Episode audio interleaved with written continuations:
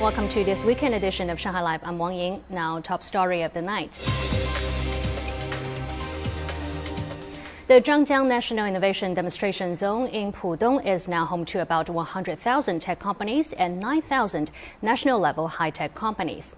A news conference held by the city government introduced its achievements in the past decade. Zhang Yue has more. As of the end of 2020, the Zhangjiang National Innovation Demonstration Zone had 330 state-level R&D organizations. 80% of high-end tech talents in the city work in the zone, which also features 14 major science and technology projects, including Shanghai Synchrotron Radiation Facility. The facility is a third-generation medium-energy synchrotron light source. We want world-leading cutting-edge technology and we will provide great support to develop basic subjects such as mathematics, physics, and chemistry as well as basic research in new materials, life sciences, quantum science and technology, and brain science. We will also promote more original inventions. The Zhangjiang National Innovation Demonstration Zone includes Zhangjiang Science City and the Zhangjiang Comprehensive National Science Center. Officials say cooperation and mutual development are a must. We will first test some policies in Zhangjiang Science City and then promote them citywide later. For example, the policy that eases the approval process for science and technology projects has been introduced in 22 industrial parks in the city. We are currently strengthening cooperation between Zhangjiang Science City and biomedicine industrial parks in Fengxian and Jinshan. Last year, Shanghai launched 26 special industrial parks dedicated to developing integrated circuits, high end equipment manufacturing, and quantum communication.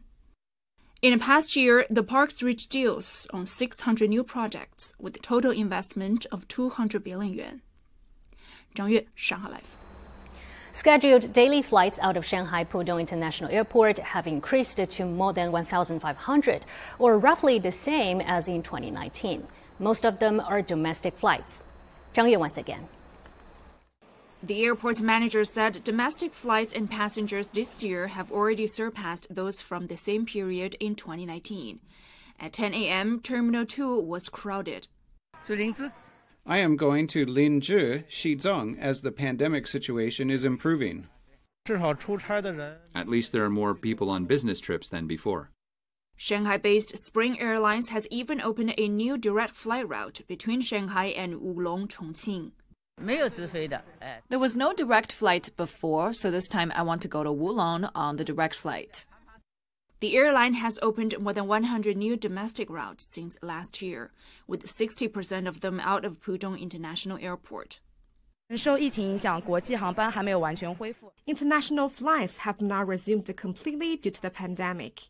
We used the opportunity to open new domestic flights.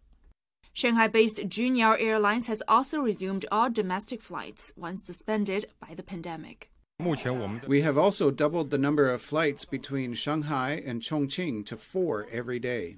Juneyao Airlines scheduled 350 flights per day, a 20% increase from the same period in 2019. Flights departing Pudong International Airport have been at about 80% capacity. As of late March, the airport's average daily passenger numbers have surpassed 110,000, 14% more than the same period two years ago. The number of domestic flights has increased to nearly 900 every day, up 24% from the same period in 2019. Zhang Yue, Shanghai Live. The Shanghai Exit Entry Administration Bureau is making it easier for seniors to apply for a passport. Reporter Zhang Yue tells us how the faster track services have benefited elderly people. 75 year old Mrs. Huo came to the bureau on Minsheng Road in Pudong this morning to apply for a new passport. Instead of printing out various documents, taking a photo, and completing other procedures at different windows, a police officer brought Huo to window number 7, which is now exclusively for seniors. Here, Huo was able to get everything done in less than 10 minutes. She didn't even need to take a new photo, since one was on file from her ID card application. Previously, I always needed to queue for quite a long time and the procedures were complicated, which is exhausting for a person my age. Now I can get all the paperwork done at this window. The Bureau said procedures have been simplified to make it easier for seniors. If seniors forget to bring any materials, they can submit it later or sign a document to prove that they have these materials and then they don't need to rush back and forth. Aside from the headquarters on Minsheng Road, 19 district or community level exit entry offices across the city also offer such services. In Hongkou District, seniors can scan their ID card at this self service machine to enter rather than showing their health QR code.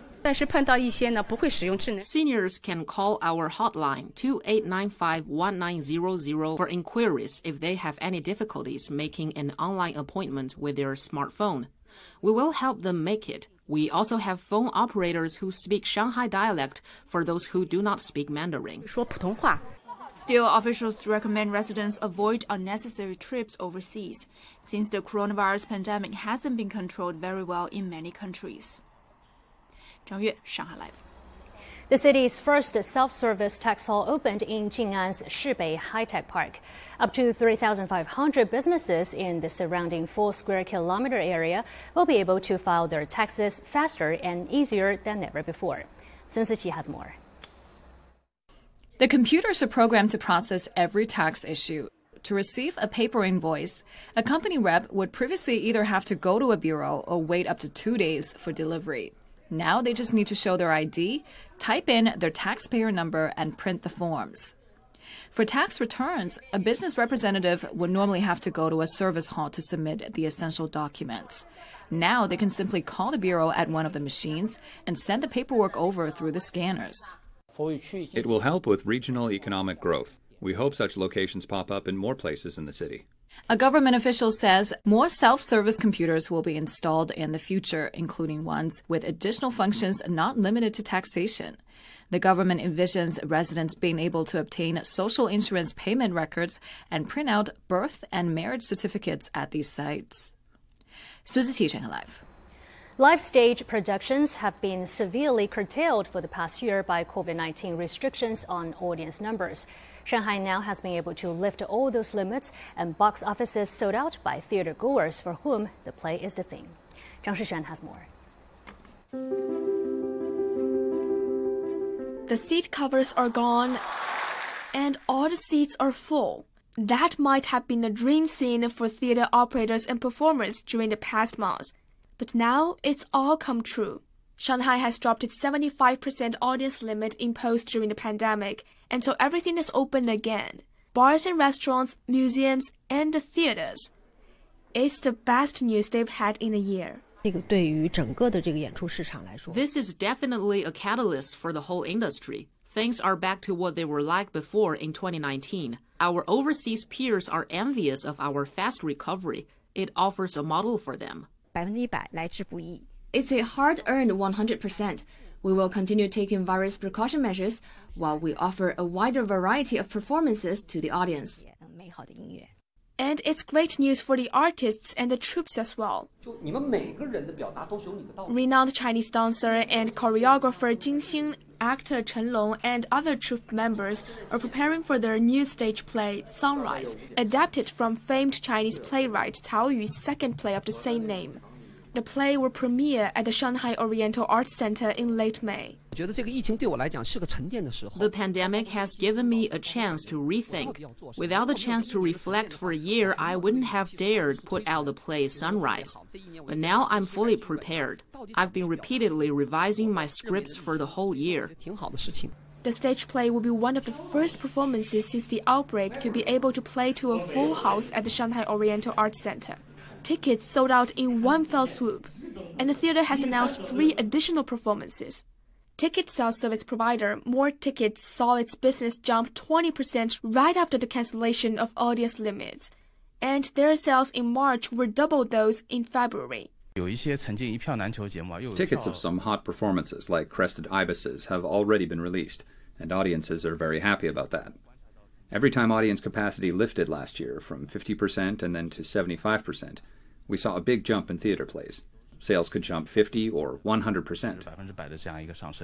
The platform's active user numbers and downloads of its app are already to the levels they had reached in 2019.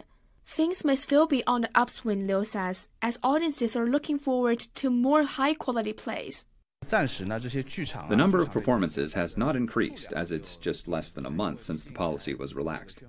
Sales should pick up again in a couple of months. We'll put together our promotion resources and work with theaters to promote key performances. And we plan to begin accepting the digital currency to lure more users. In 2019, China's performance market had a box office of more than 20 billion yuan. And the hope is that the market will continue to recover back to those levels. The plays must go on. 张诗璇，上海 Live。